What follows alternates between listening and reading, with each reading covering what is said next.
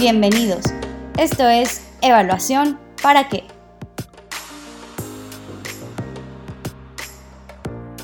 Bienvenidos a Evaluación para qué, un espacio ClearLac para dialogar sobre cómo la evaluación contribuye al aprendizaje y la transformación pública. El día de hoy vamos a retomar el tema de COVID. En ocasiones anteriores hablamos de COVID relacionado con la desinformación, pero hoy queremos hablar del COVID y sus consecuencias que pueden ser permanentes en el mediano y largo plazo.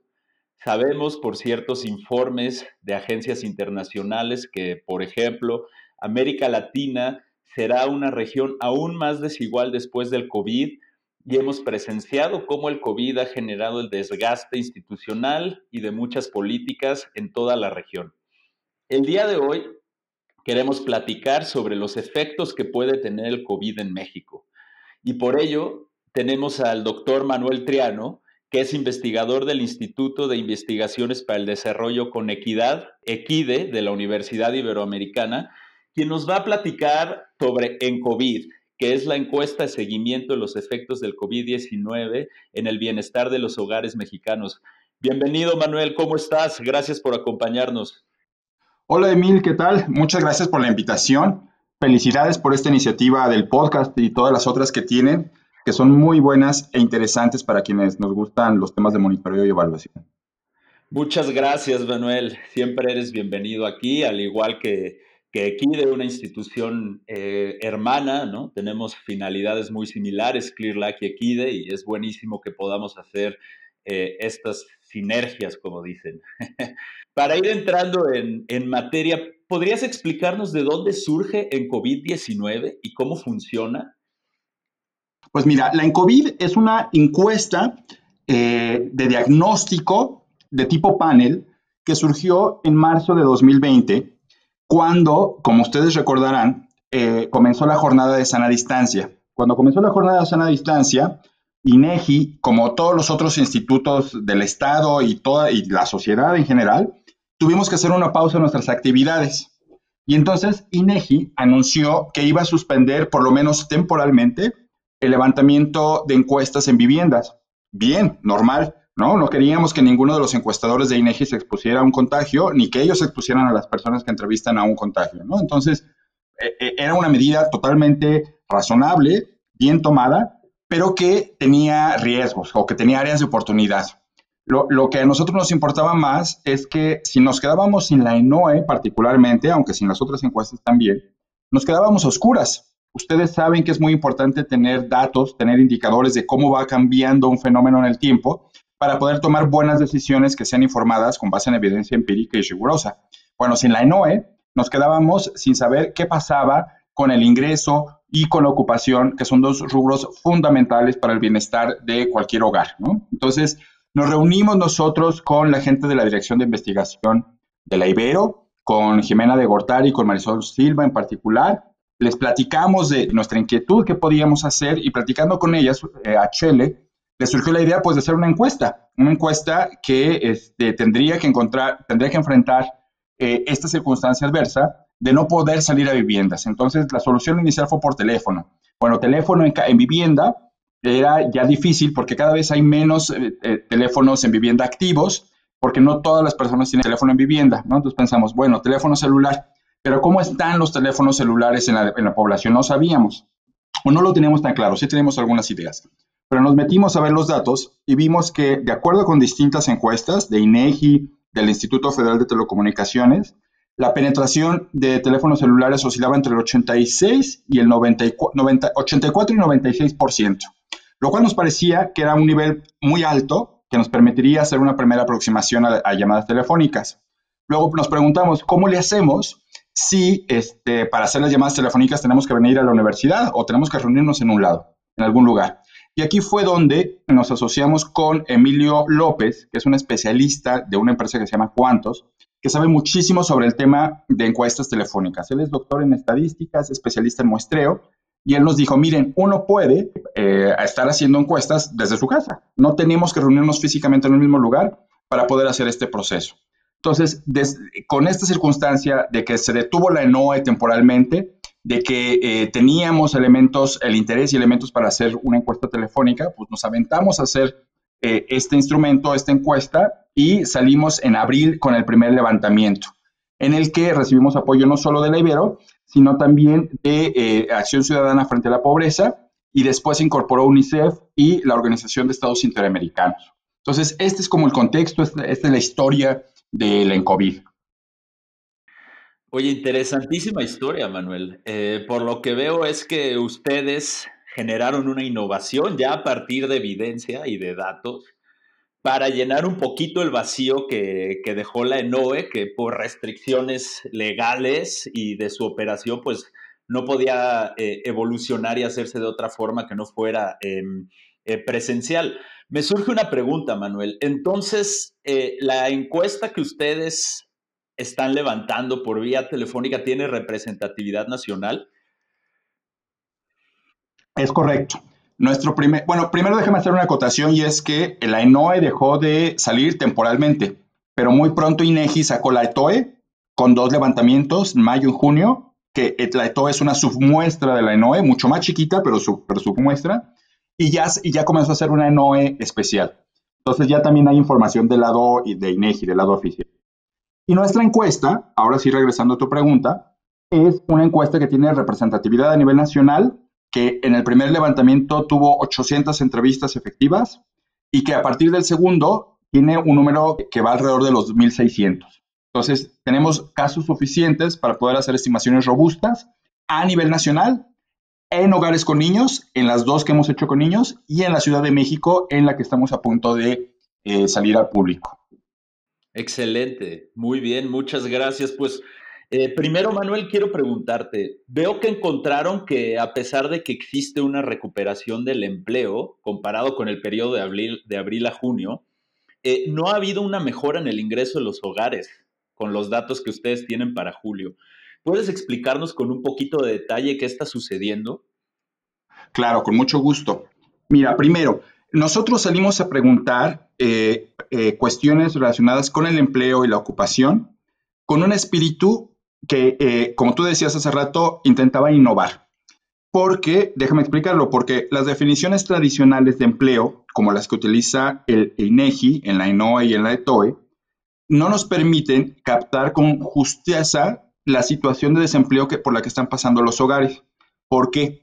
Porque, eh, como tú sabes, hay una división entre población económicamente activa y no económicamente activa. Y en la activa están quienes tienen un trabajo propiamente, pero también quienes no tienen un trabajo y lo están buscando.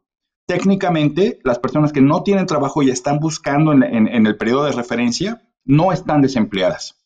Y lo que nosotros encontramos desde que hicimos el piloto del ENCOVID es que había muchas personas que estaban en esta situación de diversas maneras habían dejado de trabajar, pero no podían seguir buscando trabajo, pues porque estaba la jornada de sana distancia. Bajo la definición tradicional, estas personas no serían desempleadas, estarían fuera del mercado de trabajo.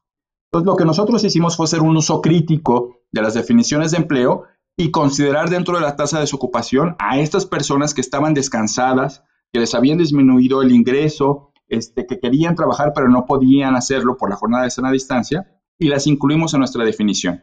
Y lo que nosotros encontramos es que en abril, por ejemplo, la tasa de desocupación con esta definición era de 11%. 11% contra 3% que identificaba INEGI. En mayo, que fue el nivel más alto que nosotros encontramos, era de 15%. 15%, para que te des una idea, corresponde más o menos a 8.5 millones de personas. 8.5 millones de personas desocupadas por motivos asociados con la pandemia, ¿no? Cuando nosotros registramos este 15%, INEGI decía que solo había 5% de desocupación. Mayo fue el punto más alto de la desocupación que nosotros encontramos. A partir de ahí ha comenzado a disminuir. En junio y en julio, el desempleo bajó a 10.3 y a 8.3%. Esto quiere decir que eh, con la conclusión de la jornada de sana distancia, que fue el 31 de mayo, pues muchas personas han estado regresando al mercado de trabajo.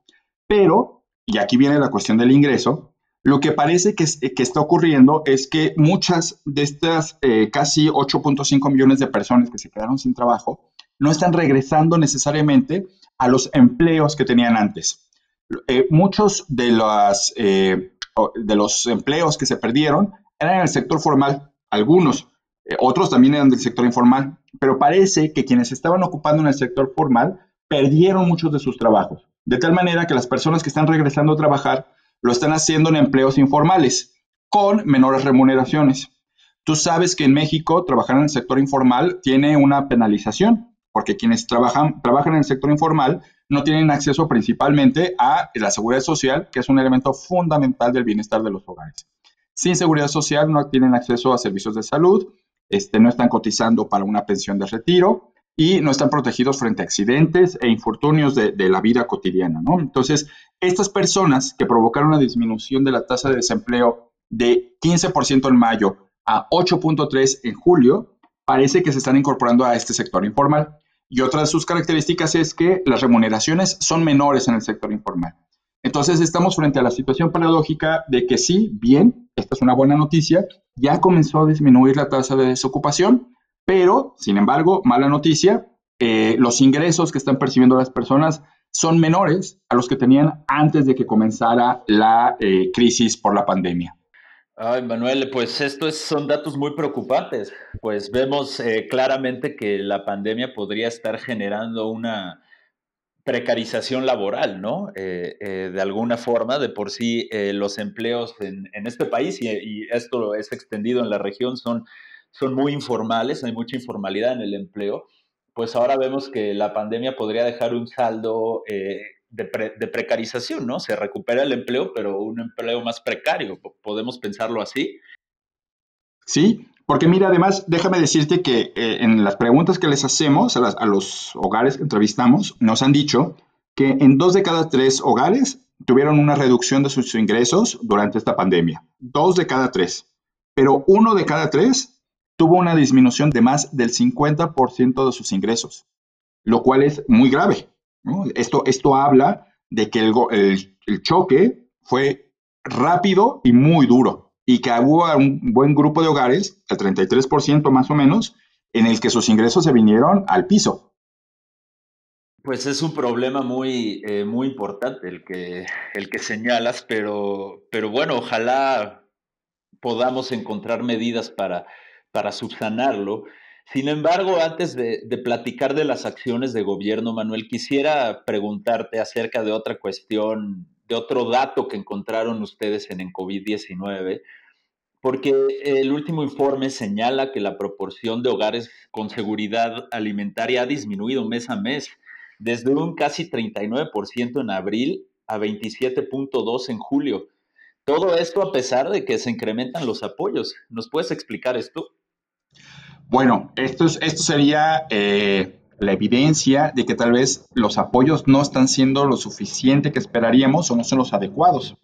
Porque como bien dices, déjame dar un pasito atrás y decirte que el punto de referencia antes de la crisis que tenemos puede ser el de la ENSANUT.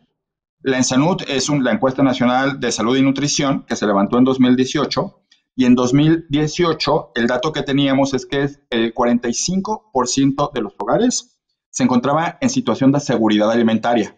Es decir, en términos de alimentación estaban bien.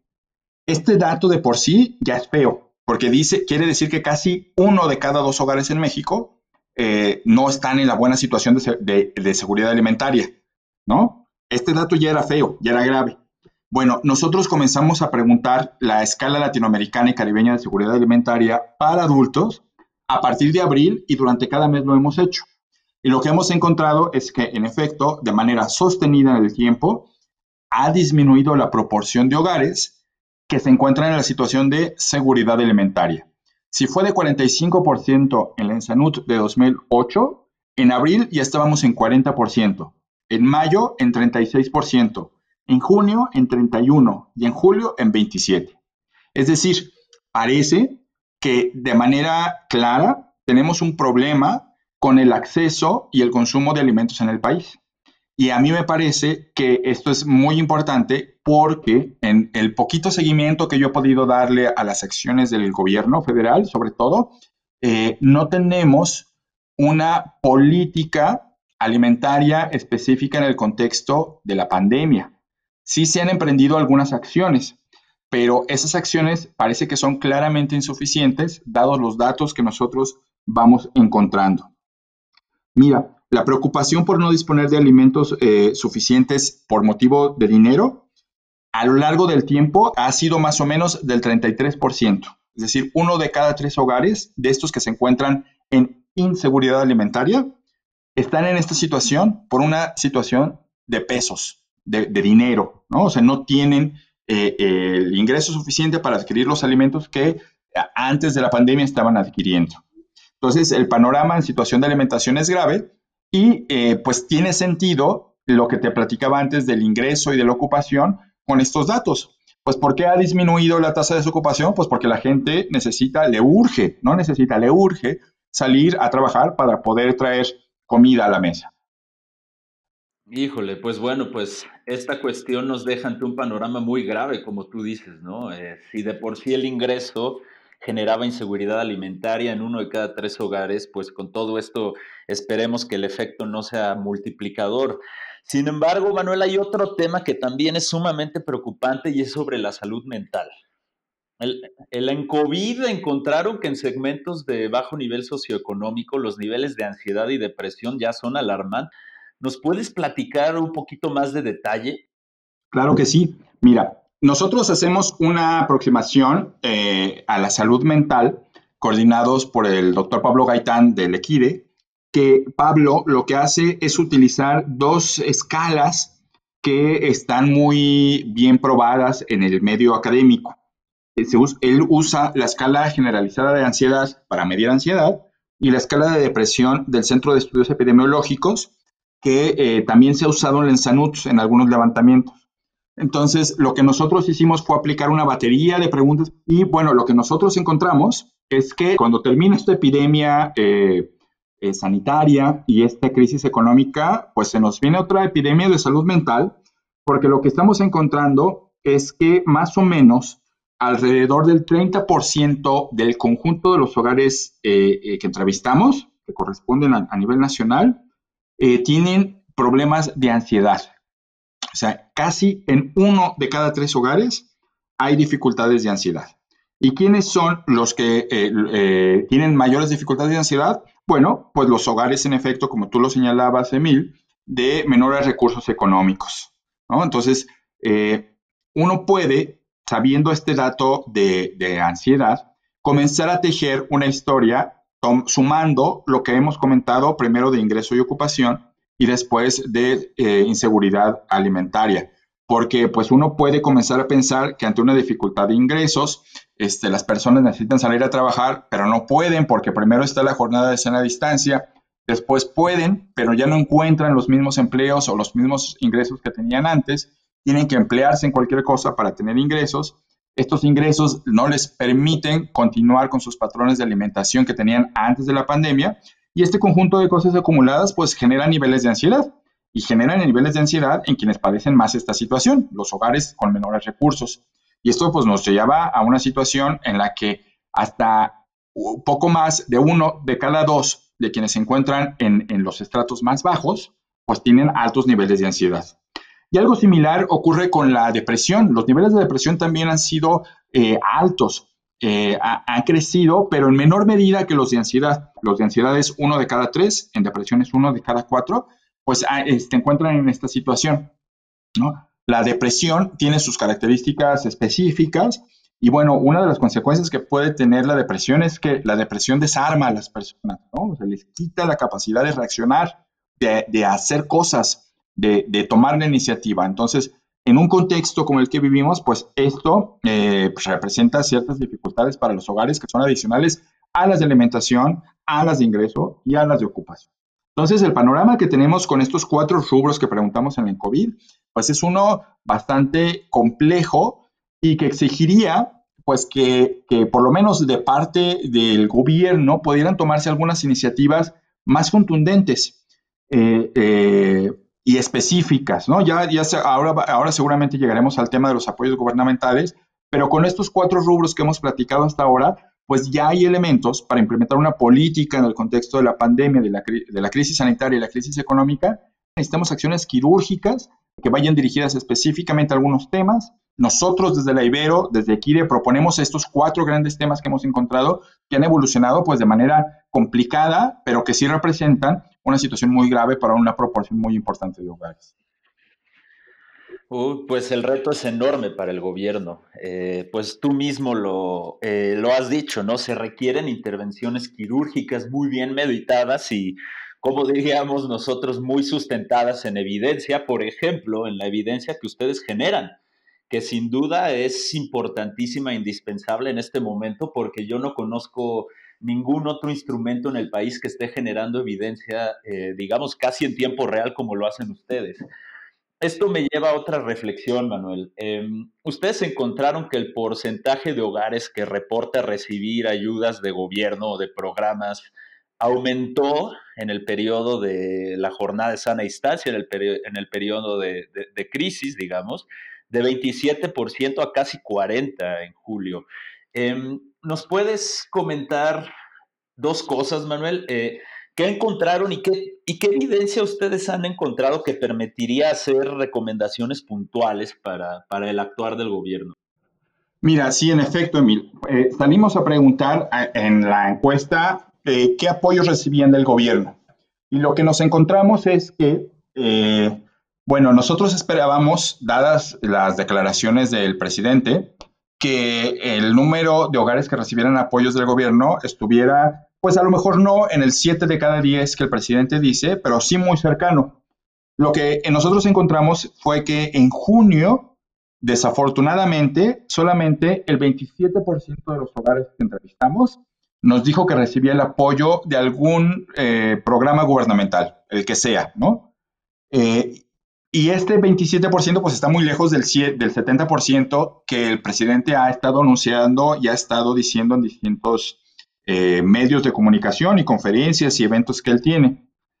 Afortunadamente para julio encontramos que el porcentaje había aumentado. Llegó, como tú bien dices, a casi el 40%. Bueno, de, de 27 a 40 ya es ganancia pero todavía está muy lejos del 70% que el presidente ha señalado.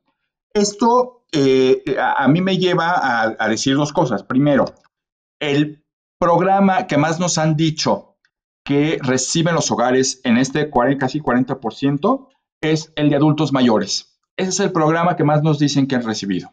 Después están más abajito, muy abajo, el programa de becas. ¿Qué es lo que hace el programa de adultos mayores y el programa de becas específicamente en el contexto de la crisis sanitaria y la crisis económica que provocó? Nada. Son apoyos muy importantes, son apoyos muy relevantes, pero que no responden a la coyuntura y al problema específico que tenemos. Yo en esta, a lo largo de esta conversación te he presentado un diagnóstico de cuatro rubros eh, con números específicos y con acciones quirúrgicas que podrían tomarse para cada uno de ellos. Los apoyos que el gobierno está entregando y que han ido creciendo, lo cual está muy bien. Desafortunadamente, sin embargo, no responden a la problemática específica que tenemos. Entonces es muy valioso que los adultos mayores reciban su apoyo, pero necesitamos apoyo para el empleo y para el ingreso. Es indispensable tener acciones específicas que estén dirigidas a la inseguridad alimentaria, y vamos a tener un problema de largo plazo de salud mental si no comenzamos a realizar acciones específicas más allá de las conferencias que algunos, algunas tardes se han dado sobre el tema de salud mental. Entonces, eh, esta es una primera reflexión. Sí se están haciendo cosas, parece que están aumentando, pero no son necesariamente las cosas, las acciones de política pública que necesitamos en el contexto de una crisis del tamaño que estamos teniendo. Eh, eso por una parte.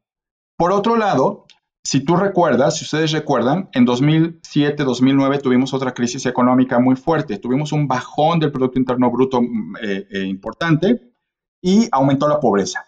Bueno, esa, esa crisis de 2007-2009 nos llevó a aumentar el nivel de pobreza a niveles que ya habíamos superado muchos años antes, pero además nos tardamos 10 años para regresar a los niveles de pobreza que teníamos en aquel entonces.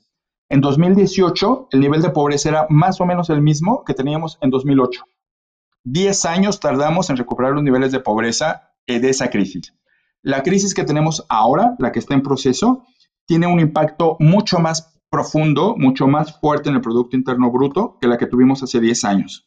Entonces, la preocupación, la pregunta que se plantea en este momento es, ¿qué vamos a hacer como sociedad y como nuestro gobierno para que los niveles de pobreza no tarden otros 10 años en regresar a los que teníamos antes de esta crisis, que eran los niveles que teníamos hace 10 años? Es decir, si no tomamos acciones contundentes desde ahora enfocadas a contener los niveles de pobreza, es posible que tengamos no una década perdida, sino dos décadas perdidas eh, en, en términos de pobreza. Entonces, por eso es muy importante que desde ahora comencemos a tomar acciones más específicas, basadas en la evidencia empírica, basadas en la evidencia imparcial que generan no solamente KIDE, sino otros institutos, pero que sí estén dirigidas a los problemas específicos que se están generando en el contexto de esta crisis económica y no lo que pasaba antes de la crisis. Híjole, pues, pues nos dejas con un panorama de muchos retos para, pues, pues, principalmente para, para la acción pública, pero sin duda eh, nos quedamos con una, una reflexión muy importante para, para este podcast y para nuestros escuchas, que es, por un lado, creo que la en COVID-19 de Equide es un ejemplo de innovación ante la crisis, innovación metodológica, cómo seguir generando evidencia para la toma de decisiones ante la crisis. Y por otro con evidencia en sí misma bastante valiosa para la toma de decisiones, como los cuatro rubros que comentábamos y cómo podríamos articular mejores acciones públicas en torno a los problemas que con evidencia sabemos que tenemos encima, por ejemplo, salud mental y seguridad alimentaria. Pues Manuel, te agradezco mucho que nos hayas acompañado en este espacio y nos encantaría a, inicios del siguiente año que que pudiéramos prolongar este diálogo y, siguiéramos platicando eh, cómo van avanzando las cosas. ¿Qué te parece? Encantado, Emil. Los felicito por este espacio que está buenísimo. Y eh, si me permites, eh, invito a, quien, a ustedes y a quienes nos escuchen a que busquen la cuenta de Twitter de Kide, que es arroba equide-ibero, y la página de Kide, www.equide.org donde pueden consultar eh, los informes de todas estas cosas que les estoy platicando. Ahí hay informes de resultados, están las bases de datos, eh, van a estar muy pronto los cuestionarios eh, y hay otra, otra información más que puede ser de interés para ustedes y para quien nos escucha. Pues cerramos con esa invitación. Manuel Triano, muchas gracias. En verdad que el sitio de KID es muy útil. Yo la verdad lo estuve navegando y encontré muchas cosas muy interesantes, no solo en COVID, así es que los invito a echarse un clavado más profundo. Y bueno, pues con eso, gracias a nuestros escuchas, gracias Manuel Triano, gracias a Lequida, a la Ibero, y nos escuchamos en la siguiente. Hasta pronto. Saludos.